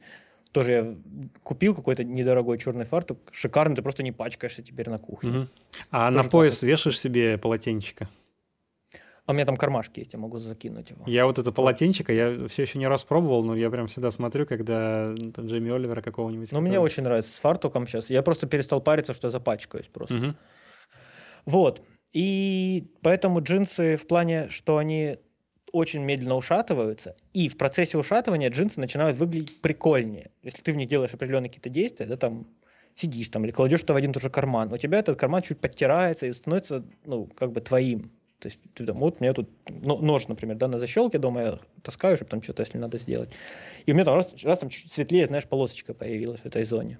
Или там телефон ты носишь, у тебя там в форме телефона, да, там натертость появляется на джинсах. И как бы они со временем, когда ты уже другие штаны, они просто выглядят как мешок, и ты их выбрасываешь, джинсы с, с, через, через это же время начинают выглядеть прикольно. Угу. Вот, это у них называется типа патина, да, вот аналог патины. Угу. И этот эффект тем сильнее, чем э, больше по старым технологиям сделаны джинсы. То есть современные, наоборот, они избегают этого всего. Они, во-первых, с, с эластаном, вот с такими современными материалами делаются. У них, соответственно, нет вот этих вот потертостей, таких, потому что они просто мягкие, они да, они ближе к обычным штанам. Соответственно, старые джинсы делаются из чистого хлопка, который не тянется толком и который как раз вот к этим всем потертостям больше склонен. Плюс сейчас их красят современными химикатами, более стойкими, чтобы они цвет держали, какой надо. Плюс, так как э, люди привыкли к определенному виду джинсов, их сразу выстирывают как надо, то есть они уже выглядят вот так, и, скорее всего, так и будут выглядеть. По старым технологиям джинсы красятся индиго классическим, либо есть там черный, э, черный состав под черные джинсы. И классические джинсы, покрашенные индиго, они темно-синие при покупке, и потом с течением жизни они э, неравномерно меняют свой цвет. Там, где они чаще трутся, они светлеют, потому что ты их стираешь, они там сильнее выстирываются. Там, где они реже трутся, они остаются более темными. Появляется вот этот вот контрастный фейд у них. Это то, что вот люди, которые интересуются джинсами, любят. Вот. И так как ты джинсами, я же говорю, да, ходить, например, в них дома, пользуешься часто, то этот фейд формируется быстрее. Плюс джинсы, покрашенные индиго, по крайней мере, то, что я читал, и вроде на практике, они не так быстро требуют стирки. Потому что вот индиго сам, он обладает свойствами э, противобактериальными, да, то есть, ну, запахи, грубо говоря, они не так быстро ловят. Mm-hmm. То есть джинсы надо реже стирать по факту. Вообще этот глава Левайсов, основатель, сказал, что вообще не надо их стирать, просто в холодильник раз в три месяца положить. Но это, конечно, глупость, ты же не можешь абразивную грязь с них убрать, да, там пыль и все остальное. Угу. Поэтому, ну, джинсы надо стирать, когда ты чувствуешь, что их надо постирать. Но не как обычные брюки, что их просто там два раза надел за неделю и кинул в стирку, потому что, ну, это непродуктивно. Но если ты в них ходишь пару раз в неделю, то, скорее всего, через три месяца, может быть, ты их постираешь. Их просто надо хранить, там, высушить, да, когда ты их поносил, если они там чуть-чуть вспотел. Либо там обтрусить с них э, пыль. Ну, вот, застирать, стирать еще там, иногда нужно, наверняка, если... Э, нет, стирать... Не, нет, застирать, джинсам... а когда, ну, от... Э... Пятно? Ну, наверное. Не, нет, но... внизу, когда от ботинок грязь. А, я просто щеткой сухой, сухой тряпкой трушиваю и все. И у меня просто не, так не пачкается, не знаю, почему я как-то хожу, у меня вообще не заляпываются сзади ноги. Ну, вообще потому никогда. приезжаю в Питер, потому что... Не, ну у нас тоже слякоти хватает. Это у вас там минус, как бы. У нас 0 плюс 1. Ну, поэтому ну, окей. Не, надо сравнивать. Ну, вот. у нас соль еще. Да тут тоже. Да. Вот, короче. И в чем прикол? А, стираются они, чтобы не сели, вот старые эти джинсы. Да, если мы говорим все-таки о старых джинсах, что имею в виду? Имею в виду селвер джинсы, это которые шились на старых э, станках, которые были в начале века. А, они шились, там была определенная ширина полотна, которая заканчивалась красивой такой белой лентой, куда нашивалась ну, джинсовая ткань. Mm-hmm. Я э, топорно говорю, потому что не специалист. Вот, и у них есть вот этот вот красивый как бы окантовка, когда вот если подвернуть их вместо обычного оверлока, некрасивого мохнатого, там у Savage джинсов, если можете загуглить, Savage Denim, там красивая такая белая ткань, mm-hmm. либо другого цвета, смотря как при производстве они решат, с красивым швом цветным, это прям вот при, приятная, Под, приятный бонус этих джинсов. Подворот перестает выглядеть, выглядеть по нетрадиционно. Да, да, да. Смотрится красиво. Ну, вот. И получается, что ты их реже стираешь, дольше носишь, и они вот фейдят под тебя. То есть ты там ездишь на машине, да, там часто правой рукой трешь по штанине, там чуть посветлеет, например. И это считается типа флексом в, в джинсовой среде, и в целом это выглядит... Ну, знаешь, как джинсы сейчас модно было одно время, продавали там уже и с дырками, и угу. с заплатками. Да-да. Но вот истинно модно это пошло, да, вообще, э, эта культура, из, конечно же, из Америки, а потом из Японии. Истинно модно, когда ну, у тебя само получилось, ты сам уже это протер, сами заплатки получились. Угу. И это как раз ты достигаешь этим старым денимом из чистого хлопка, потому что он не тянется, и он так себя ведет. Даже я видел очень красивые японского стиля заплатки, такие, они там другого цвета нить используют, ткань вообще другой текстуры, прям очень клево смотрятся эти заплатки на джинсах, прям специально делают, угу. умеют люди делать. Вот. А, и мне вот стала интересна тема джинс, в частности, э, и дж- в целом одежды качественной, то есть которая шьется, знаешь, типа... Я, я стал замечать, что футболки те же, ты их стираешь несколько раз, они становятся тонкими, как салфетка вот бумажная. И ты, знаешь, чуть ли не прозрачная. Или, например, белая футболка, вот у меня довольно волосатое тело, если я в белой футболке, вот какой-то недорогой, у меня прям видно волосы на мне сквозь футболку, mm-hmm. то есть видно цвет цвет, цвет моего тела, грубо говоря. Так. Вот как женщины жалуются, что у них соски просвечивают сквозь одежду. Жалуются. То же самое с волосами. Тут да, что нет. Вот. Тут то же самое. Я понял, ну, а, а есть же, наверное, нормальная толстая ткань, как я помню, раньше были футболки, что ты просто носишь, она нормальная плотная футболка. И начал гуглить и понял, что на Алишке есть бренды, которые делают вот вещи, которые, ну, типа, так сделаны. А, наверное, сначала про джинсы расскажу. Угу. Вообще, вот культура вот этого селвидж денима, она появилась в Америке. Одно время была, просто по-другому раньше не делали джинсы. Ну, да, да, вообще джинсы же создали, создали Levi's, по-моему, Леви Страус, придумали как одежду. И потом от них уже, от них начали все остальные копировать, это все пошло. А, потом джинсы, ну, в Америке это было просто штаны какие-то, нифига не модно. Но ну, рабочие. эти машины, да, да, обычные рабочие штаны. Потом эти же машины продали в Японию. А японцы как мы знаем... Ой, я себе порезал палец немного. Хорошо, что не глубоко, не до крови. Нож закрывал неудачно. А, хорошо. И поехали эти машины, попродавали старые, ненужные в Японию. Япония же одно время после войны была таким, знаешь, рынком сбыта для США, куда что не надо, мы продавали в Японию. Угу. А Япония была там дешевая рабочая сила, с которой можно было назад что-то купить. Вот, эти машины поехали в Японию. В Японии они, конечно же, как всегда, они любят всю свою работу возводить в какое-то мастерство и знаешь, достигать там э, разных степеней, восторгаться и так далее, они начали эти джинсы э, делать как культурой. То есть не делать, они сами стали своей субкультурой, что джинсы стали делать с разным уровнем мастерства, по-разному там вязать эти нити, которые вот в машину да, идут, mm-hmm. разные цвета использовать, там, все более качественный деним, по- по-разному это индиго, там чуть ли не ферментировать, там, короче, понял, начались новые схемы и разные уровни углубления в культуру и в вопросы. Mm-hmm. И это все начали связываться и с одеждой, и с модой, и в целом вот сформировалась у них эта культура денима, и она пошла обратной волной в Америку туда же, ну и в целом по миру. Вот, и сформировалась как бы такая культура вот такой одежды, которая модная, и, ну, не то что модная, да, кому-то она интересна, грубо говоря. Mm-hmm. И японский деним сейчас считается де-факто круче, наверное, и аутентичнее, чем Levi's. Levi's, который вообще придумали изначально японский деним. Почему? Потому что Levi's сами начали экономить, переносить производство и так далее, и ткани прощать. Не есть Levi's, и это, ну, это не те джинсы, уже не тот деним. Mm-hmm. И селвиш у них сложно найти. И у них теперь селвиш линейки, вот эти все линейки классические, они теперь три дорого и не так качественно. Японцы делают тоже в три дорого, даже дороже иногда, чем Levi's, но делают прям прям эстетический кайф. Mm-hmm. То есть там и заклепочки нужного металла тебе, что они будут постепенно ржаветь, менять цвет, и кнопочки там тебе какие хочешь. Ну, короче, и швы красивые, все. Ну, патины скорее покрываться. Да, и патина будет интересная. Ну, я имею в виду заклепки. Да, заклепки будут там медные и железные, там разные болты, материал даже серебряные болты. Ну, в общем, это развил, развилась целую сеть разных аспектов, разных джинс, джинсовые куртки и так далее. Угу. Uh, появилось много брендов, там Маматара, TCB, The, The Cat бренд, у них на вот этих кожаных патчах сзади котятки разные. Угу.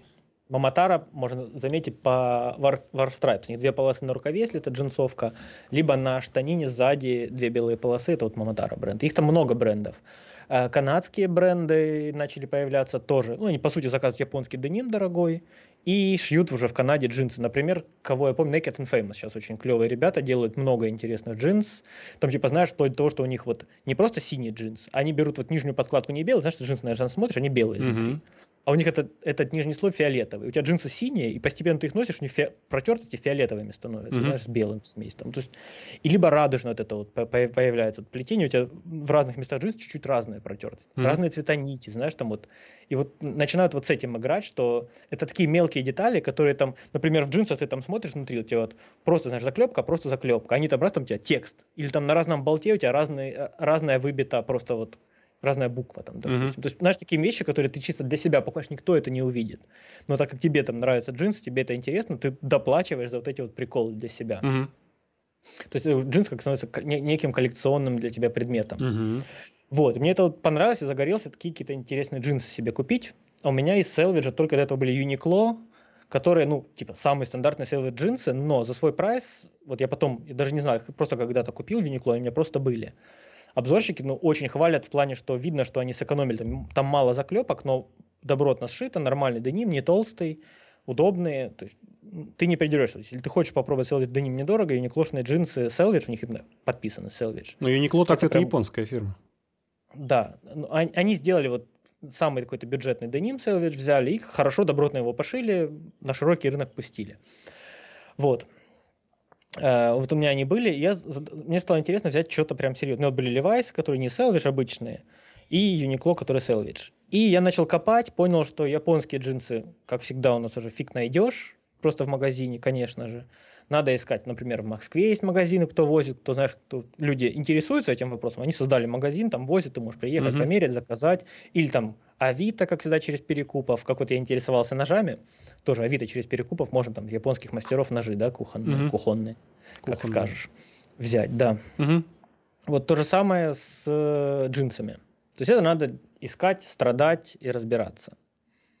Проблема всего этого, опять же, примерка и возвраты, и это сразу же прайсы, типа там, вот чего-то интересного, если ты уже запариваешь, 20 тысяч рублей начинается. Это вот что-то уже интересное. Угу. Я начал копать, оказалось, что китайцы, как у них, вернемся к тому, что у них сформировался средний класс, а, тоже любят джинсы. И, наверное, тоже любили японские. Что они сделали? Они тоже где-то купили эти машины швейные. Они были и в Китае. И не швейные, это прядильные, да, вот эти широкие mm-hmm. штуки полосные. Они их тоже купили и тоже начали штопать ткань. В том числе джинсовую ткань, хлопок. У них, во-первых, есть свой китайский хлопок, они покупают хлопок в Америке и так далее, и так далее, и так далее. И они начали тоже шить джинсы. Есть несколько брендов, которые уже там, типа с 13 года, по-моему, или с 9 года продаются, активно работают. Люди тоже этим горят, тоже делают джинсы с разными плетениями, с разными болтами, заклепками и так далее, и так далее, и так далее. То есть это все то же самое, просто это делают китайцы. Соответственно, там есть особенности, наверное, кроя немного, потому что китайцы сами чуть-чуть другой формы, чем японцы, да, наверное, пониже чуть-чуть. Угу. Нет, кстати, и... нет. И китайцы выше, чем японцы. Уже давно. Может. Ну, ну, в общем, ну, и, наверное, они для себя, для внутреннего дела. В общем, и эти бренды есть на Али. Э, что я знаю, да? Конечно же, нашему слуху это непривычное название. Соусжан, я знаю, есть бренд. А Red Tornado я слышал, это вот самые два популярные. Там еще что-то третье появилось. Но вот эти двое прям долго, давно, они еще и конкурируют. Тоже парятся вот с этими разными цветами нити. Там у них есть модель джинс, например, там, знаешь, вот джинсы классические кими по, по, э, шьются. Либо золотая нить, либо какая-то голубая в цвет джинс, mm-hmm. либо да, контрастная белая, например. Они там, например, шьют там внутренний шов зеленым, внешний желтым, да, допустим. То есть обычные джинсы, но у них другого цвета нитка просто. Они тоже, знаешь, вот в это веселятся. Плюс у них там есть линейка там Original, это там все, все 100% ручной работы, там какой-нибудь там специальный хлопок они взяли. Mm-hmm. Они прям описывают, что там особенный хлопок какой-то. Либо там денима разной толщины начинают экспериментировать. Я вот для теста заказал 18-унцовый деним. Вообще денимом считается ткань хлопковая толщиной, весом точнее, от 12 до 16 унций на ярд. Я не разбираю, сколько это в человеческих мерах измерения, потому что все почему-то в них говорят. Ну, короче, 12-16 унций считается денимом, угу. ткань. Все, что тоньше, это другая какая-то ткань, все, что толще, это другая ткань. Угу. А, они сделали 18-унцовый деним, например, да, вот у них одна из моделей, прям популярная у них, 18-унцовые джинсы приехали мне, тяжеленные, ну, ткань реально толще, чем раза в два, чем вот у юниклошных джинс, но они, блин, картонные, то есть их, их прям надо, с ними надо поработать, чтобы они разносились. Mm-hmm. Это вот, вот интересно, есть, ну, там прямо и описано, что это джинсы так, так сделан. Там у них есть и обычные, потоньше, попроще. Mm-hmm. Вот, мне, правда, размер не подошел, пришлось вернуть, но вот все, что в обзорах про э, э, Soulsjan в данном случае говорят, все правда. То есть так сделано, так пошито. Качество, ну, у меня вопросов вообще нет. Все ниточки аккуратные, все, ну, как, как бы я ожидал, если бы я купил японские джинсы за 300, там, 200 долларов. Угу. То же самое, только вот эти 18-унцовки, это уже как бы необычные джинсы, это уже 18 унцов, то есть толстый хлопок, угу. медные кнопки, пробитые. И ценник ты не сказал? И ценник 9 тысяч рублей. Не ну, в долларах это, это 90... Это даже не в два раза. То есть 90-100 долларов примерно.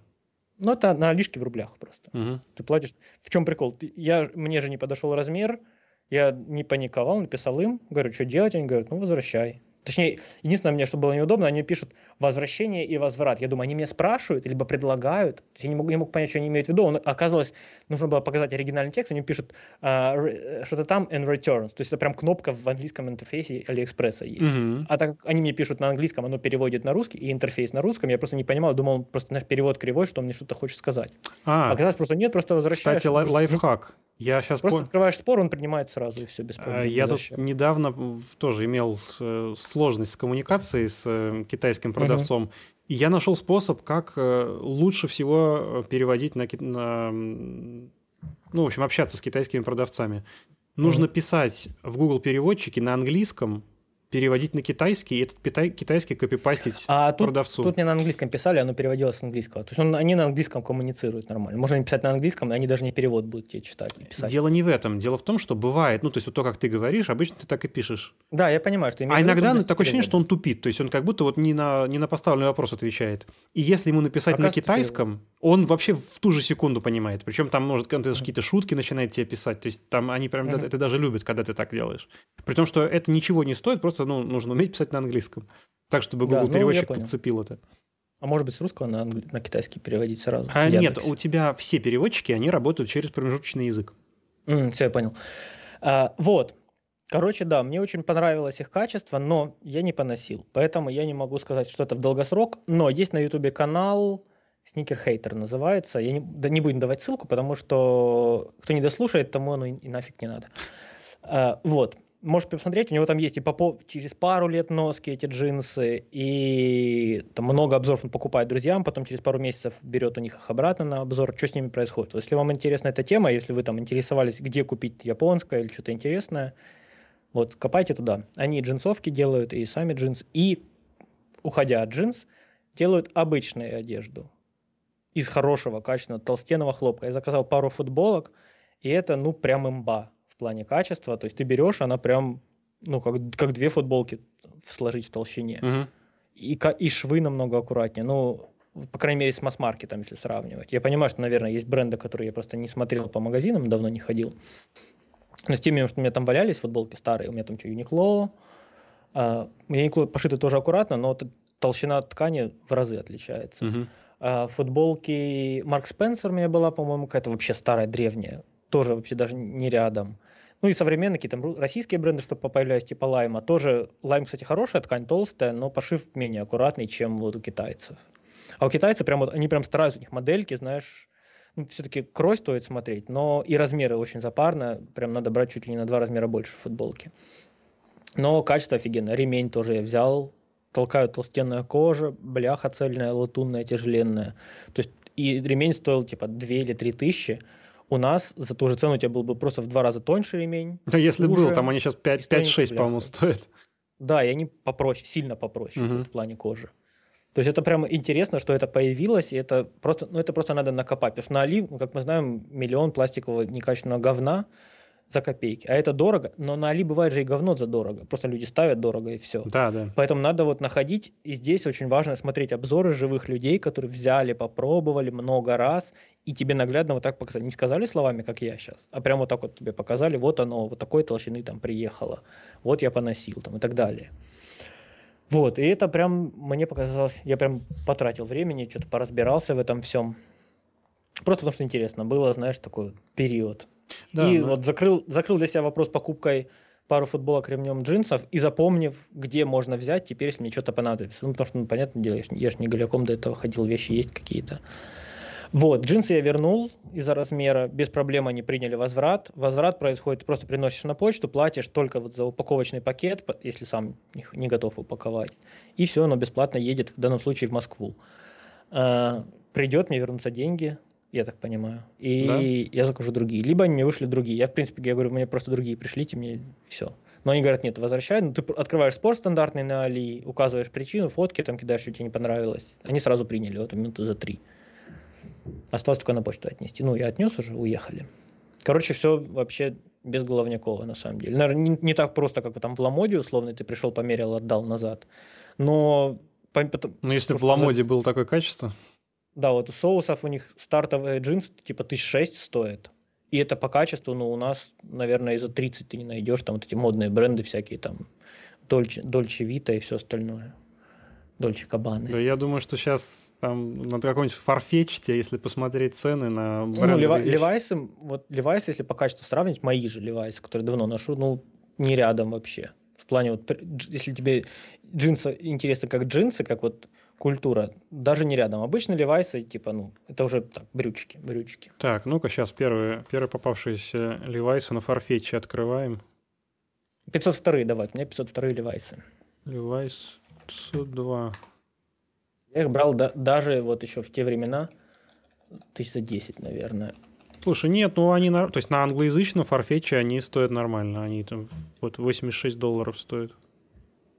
Ну да, ну вот там с учетом налогов, довоза и так далее. Да, вот. а, я, а, я все, я понял, нету фарфетча теперь российского, потому что, да, потому что... Потому что случилось.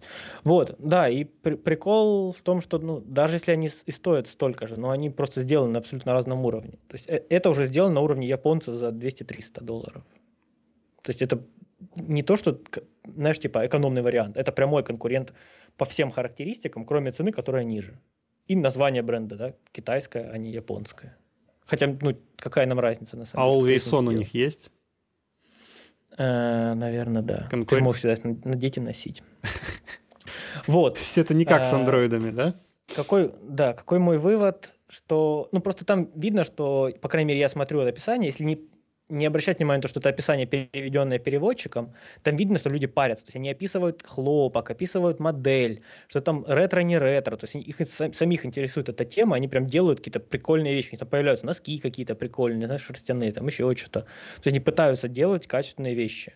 И из-за того, что у них дешевле рабочая сила и ну, в целом рынок попроще в плане цен на, на все остальное, то у них недорого получается. Я, для меня это было открытие. Наверное, вот поэтому уже и китайские телефоны можно взять подешевле, чем там корейские и американские.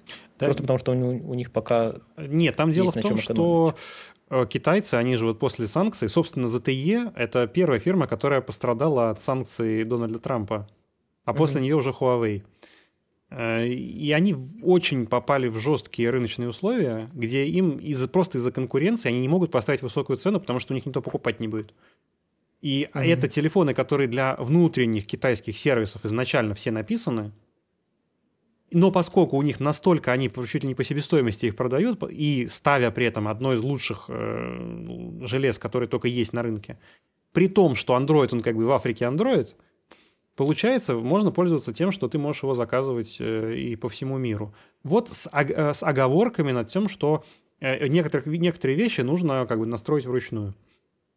Да, ну, я вот делая вывод по телефону, мне очень нравится, что у него быстрый экран. Я прям сразу, сразу конечно же, мне нравится, что он просто быстрее, как, как телефон, у него быстрее память, чем у старого. Что в целом, вот ощущение, что я с обычной машины, но очень удобной, да, там типа бизнес-класса, ну, медленный, перешел на спортивную машину с неудобными сидениями. То есть летает, но местами неудобно. Ну вот видишь, но ты готов терпеть, потому что летает. В твоем случае, И потому что вот да. у меня я уверен, я сейчас мне я зарядник подключил, но если бы я не подключал, он бы за весь наш подкаст, работая как вебка, без провода, то есть по, по сети, он процентов 20 батареи потерял бы. Настолько он еще эффективен. У меня пиксель за 15 минут разговора по скайпу выключался. Ну, это еще потому, что он уже потерял емкость действия. Да, но даже если он потерял половину, это все равно это, это разный уровень энергоэффективности. Ну, типа за 6 лет процессор это по техпроцессу да. все-таки ускакали. Это да. То есть он то же самое, просто у него те же самые задачи, сжигали аккумулятор моментально. То есть Hearthstone запускаешь, 10 минут, пиксель уже в красной зоне аккумулятора. Мгм. Тут Hearthstone запустил, вышел через 10 минут, у тебя 1% снялся. Я могу снять телефон зарядки, собраться в тренажерку, включить музыку, дойти до тренажерки, посреди тренировки глянуть, что у меня 100% заряда. И вообще такой, ну, это глючит, типа, у меня мысль. А нет, не глючит. Я еще там всю тренировку занимаюсь, это 97. Мгм. Если вот я экран особенно не включаю. Ну вот для меня было большим открытием на самом деле, что плотность пикселей,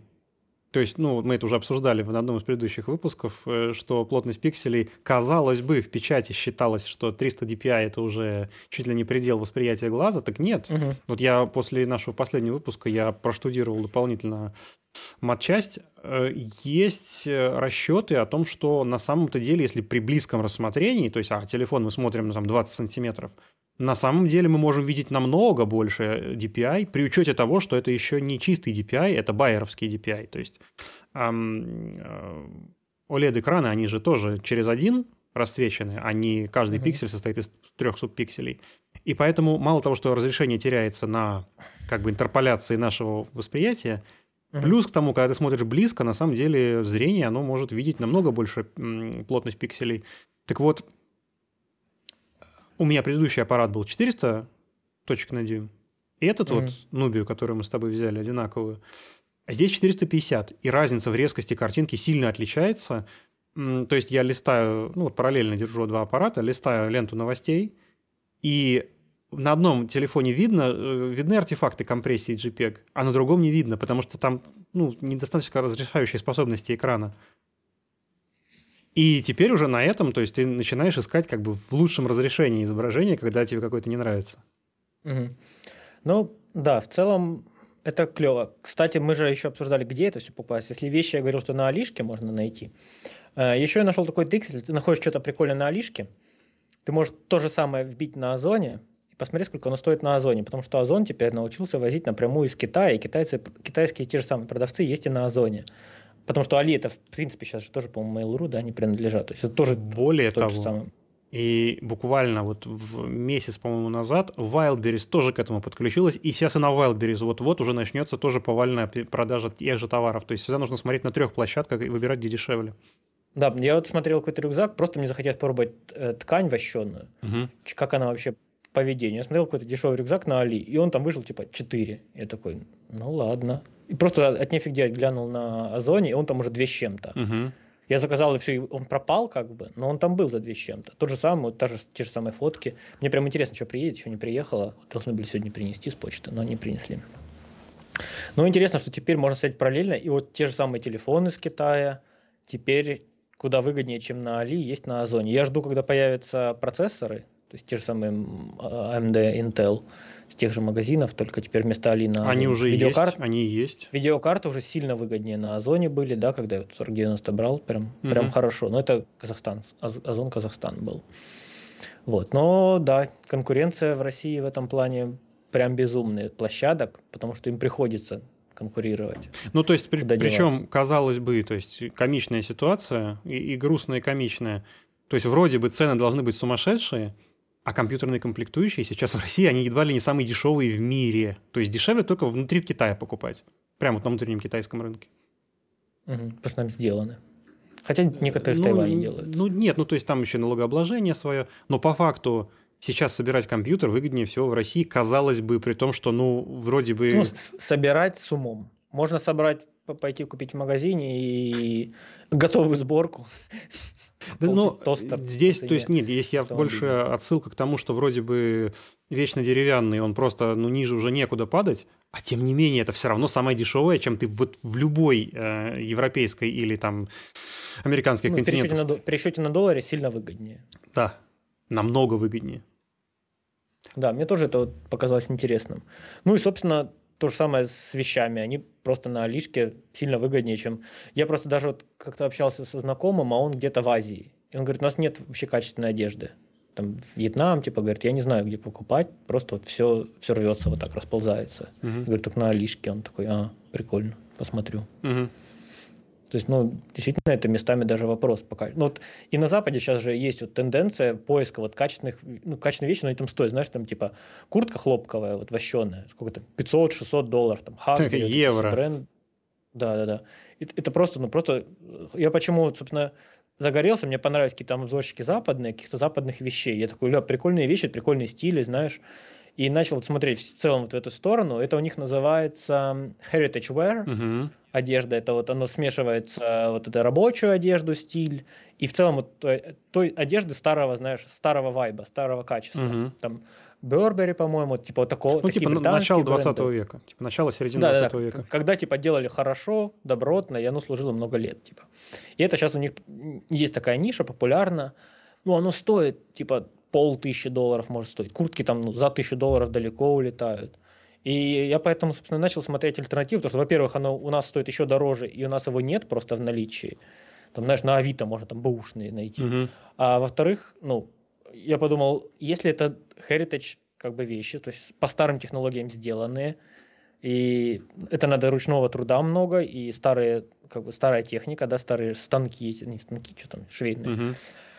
Э, Кто это может делать? Это могут делать, значит, китайцы. И, собственно, поэтому я начал гуглить на ютубе, ютубить, э, что есть по китайским брендам, и действительно можно найти. Там, причем рандомные можно, там, гуглил, просто гуглишь, там, типа, классные носки с Алиэкспресс, там, условно, фразу гуглишь, там, третий, четвертый, пятый обзор, ты найдешь что-то действительно клевое, там, просто натуральная шерсть, Мгм. по прайсу, там, типа, 150 рублей пара. Знаешь, когда там на Ламоде похо- просто шерсть какая-то, там, типа, 400 рублей пара. Да, да, да.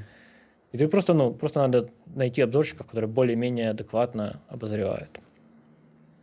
Мне, короче, понравилось, что это... Знаешь, мне вот не столько нравится элемент экономии, а как бы мне понравился элемент открытия, что ты что-то нашел, что не очевидно. Ты такой, ля, а оказывается, это есть. И ты такой, знаешь, небольшое тайное знание нашел. И вот то же самое, наверное, с телефоном. Что ты такой, ну, я взял телефон, который... Я, кстати, видел сегодня новость, что эта Нубия Мгм. появилась, вышла на российский рынок она. Знаешь, какой прайс? Ну, там 80, наверное. 80-70, ну, типа в зависимости от модели. Мгм.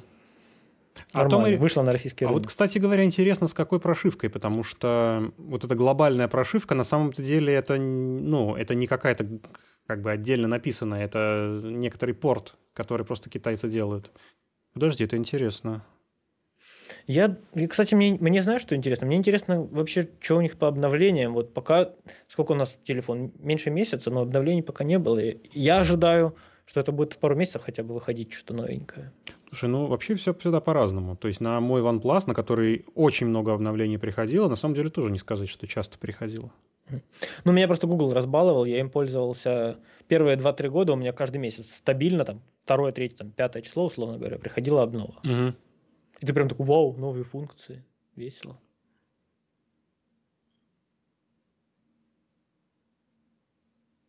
То есть она Ростест, ты хочешь сказать? А, да, и реально появился. Ну-ка, ну-ка, ну-ка, ну-ка. Интересно, так. А, Компания ZTE покинула российский рынок в конце 2022 года. Да-да-да, они покидали. Что ж они такие непоследовательные? Так. э, Будут продавать в трех конфигурациях. Каждый из них оценивается... О, 88, то есть в два раза ценник поднялся. Ну, Мгм. там типа на 90%. Да, за 46, да, по-моему, заказывали. До 46 Ну, 500. Мне вот почему вообще отчасти я принял тогда решение попробовать обновиться с пикселя, хотя ну меня он во многом устраивал. Просто да, он там подвисал иногда, но я не тот человек, которому, знаешь, что надо, я же не требовательный к телефонам, мне там YouTube открыл, когда готовишь посмотреть, и, и хватит. Мгм. Но потому что ну, это не тот прайс, когда ты будешь над, над телефоном трястись еще. Мне показалось это тоже интересным фактором. для что кого ты можешь как. просто... Ну, ну, в любом случае, ну, гарантия там какая-то есть. Ну, это типа не сотка, знаешь, когда ты Мгм. там последний отдал. Ну, по крайней мере, кто как, но для меня, знаешь, 40, это, я переживу, если у меня там, исчезнет 40 тысяч. А там, когда это цена айфона, ну, ты уже боишься за него. Ты боишься, что с ним что случится. А так я, по сути, ну, можно поэкспериментировать, там, ту же прошивку накатить. Я, скорее всего, не буду этим заниматься. Но знать, что я не буду бояться это сделать, если мне захочется, мне хотелось. На самом деле это очень хорошая новость, потому что, может быть, снова а, откроется окошко для перепрошивки.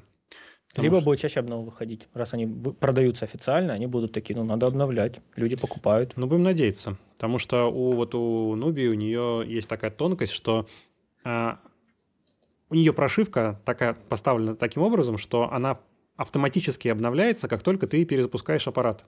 И при первом запуске нужно отключить все эти э, функции, и только тогда будет возможность перепрошиться на китайскую.